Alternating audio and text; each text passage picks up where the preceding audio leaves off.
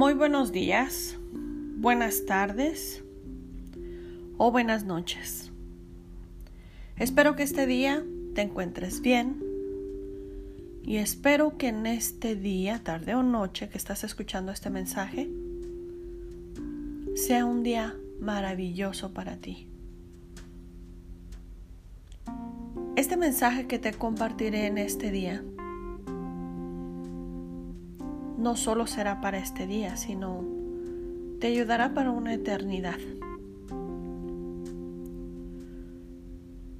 Hoy lo he titulado Una nueva criatura.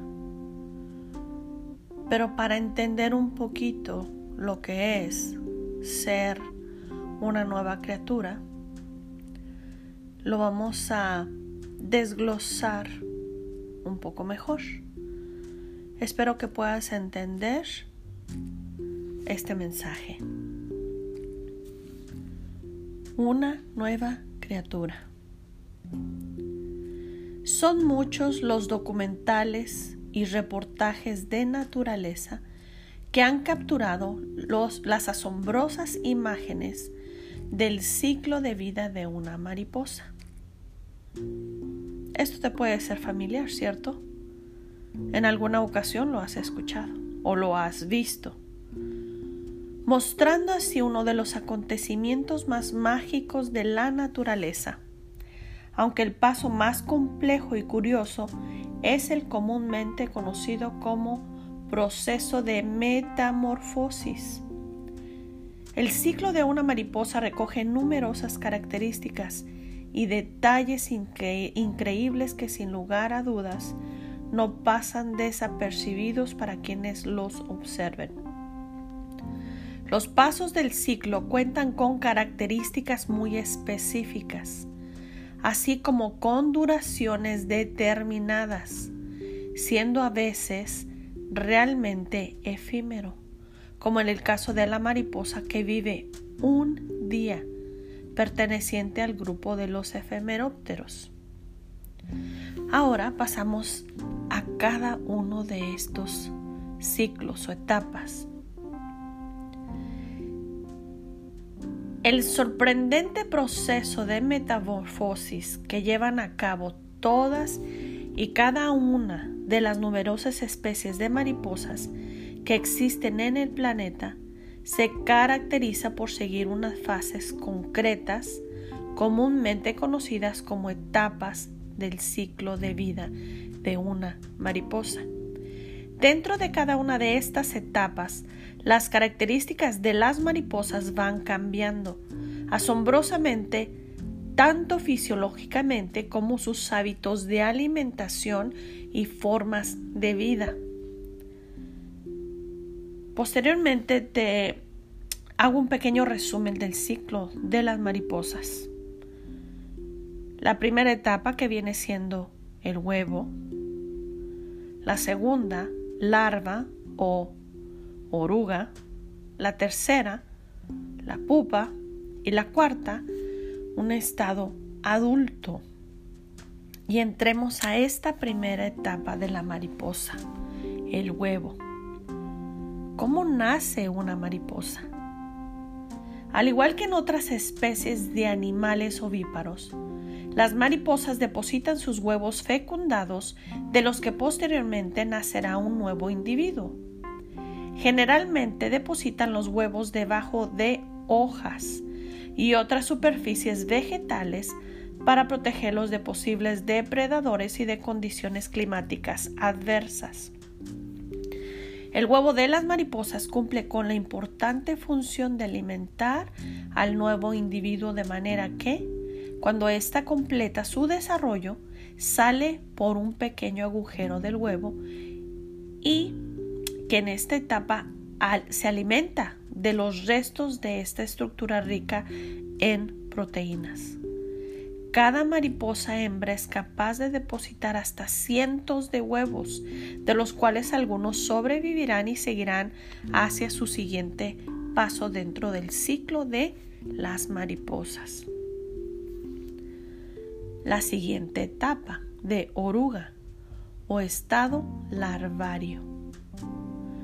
Los famosos gusanos de seda y las abundantes orugas de la mariposa de la col que llenan de vida los campos en primavera son ejemplos de mariposas en su etapa larvaria.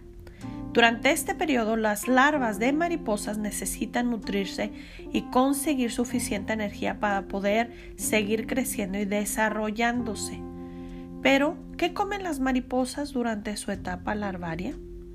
Principalmente se abastecen de hojas y todo tipo de flores, las cuales ingieren continuamente para conseguir aumentar su tamaño. Como consecuencia de su crecimiento y desarrollo constante, las orugas se ven obligadas a mudar sus pieles hasta cinco veces. Dicha muda de la piel sirve también de alimento a la oruga, mientras que en su última muda utilizará su piel vieja para tejer una estructura a modo de malla, la cual le servirá para colocarse boca abajo y quedar suspendida de una hoja rama u otra estructura vegetal apropiada. Una vez colocada junto con la malla que ha preparado para sostenerse, adopta con su cuerpo una curiosa y característica curva en forma de J. Este es el indicio que determina que la larva está preparada para pasar a la siguiente fase de su ciclo de vida, la sorprendente formación de la pupa. ¿Qué es la fase de pupa?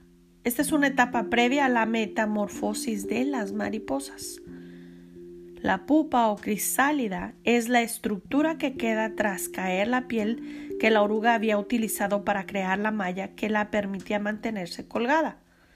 Dentro de la estructura de la pupa, conocida también como el capullo de la mariposa, el animal permanece cubierto y en reposo careciendo de movimiento alguno y sin tener ojos ni antenas.